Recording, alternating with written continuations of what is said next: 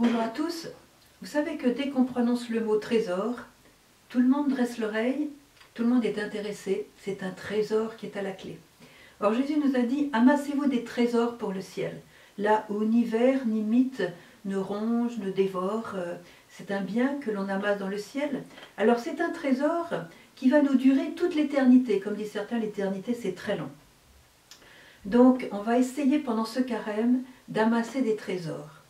Nous allons appeler euh, ces trésors euh, des marques d'amour, des, preuves d'amour que la petite Thérèse nous a enseignées dans sa vie. Vous lisez son, histoire d'une âme et vous verrez que très fréquemment, elle offrait à Jésus ce qu'elle appelait des petites fleurs, des petits cadeaux, des petits sacrifices, euh, des petites preuves d'amour. Alors ça peut être les plus petites choses, ramasser une épingle par terre avec amour, euh, sourire à une personne alors qu'on a envie de la mordre. Vous voyez, des petits sacrifices comme ça.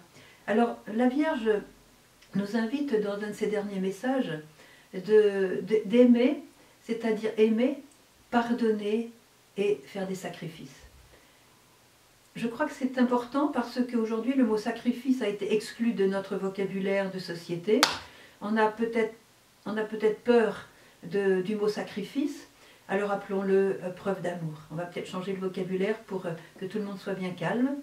C'est preuve d'amour. Et pendant le carême, nous pourrions multiplier ces preuves d'amour envers Dieu. Pourquoi? Parce que ces petites preuves d'amour sont comme, vous savez, comme il y a des amoureux. Ils ont des délicatesses incroyables entre eux de, prévenir tel désir, tel besoin de l'autre, tel, de deviner euh, tel désir, etc. Et donc ces petites preuves d'amour construisent l'amour, construisent aussi l'admiration réciproque, construisent le lien réciproque, la solidité du lien réciproque. Parce que si on ne pense qu'à soi-même et qu'on ne fait pas de petits cadeaux comme ça, eh bien on finit par se aigrir et il y, il y a une distance qui se crée entre les personnes. Et pendant le carême, nous sommes invités à nous rapprocher de Dieu et dire à Jésus, Jésus, qu'est-ce que tu attends de moi? Comment puis-je t'aider à porter ta croix? Comment puis-je t'aider à aider mes frères et sœurs? Comment puis-je t'aider à participer à l'œuvre de rédemption que tu opères chaque jour pour le monde? Comment puis-je devenir vraiment ton ami, ton confident? Ceux qui font partie de, tes disciples, de tes apôtres, de tes bien-aimés, de tes fidèles, de ta famille en quelque sorte. Comment puis-je être ton frère, ta mère, ta sœur, comme tu le dis dans l'Évangile? Comment puis-je t'offrir quelque chose qui va débloquer une situation chez quelqu'un ou chez quelques-uns? Voilà, je vous invite, chers enfants, vous voyez, je vous appelle chers enfants comme la Sainte Vierge, je vous invite, chers frères et sœurs, de vraiment vous asseoir aujourd'hui et réfléchir. Qu'est-ce que vous pouvez donner à Jésus comme petit cadeau, comme petite faveur, comme petit signe d'amour et qui sera pour vous un trésor que vous allez amasser dans le ciel.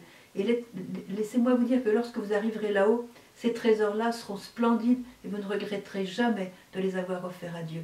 Alors voilà le carême que je vous propose. Il est tout simple, c'est les paroles de la Vierge Marie. Faire des petits sacrifices, multiplier les petits sacrifices. En plus, vous aurez déjà sur cette terre la joie d'avoir fait le sacrifice. Mais l'égoïsme et les actes d'égoïsme et de, quand on est concentré sur soi-même, voyez, euh, d'égocentrisme, je dirais, nous apporte la tristesse, la tristesse, le découragement, mais un sacrifice nous apporte la joie. Choisissez la joie.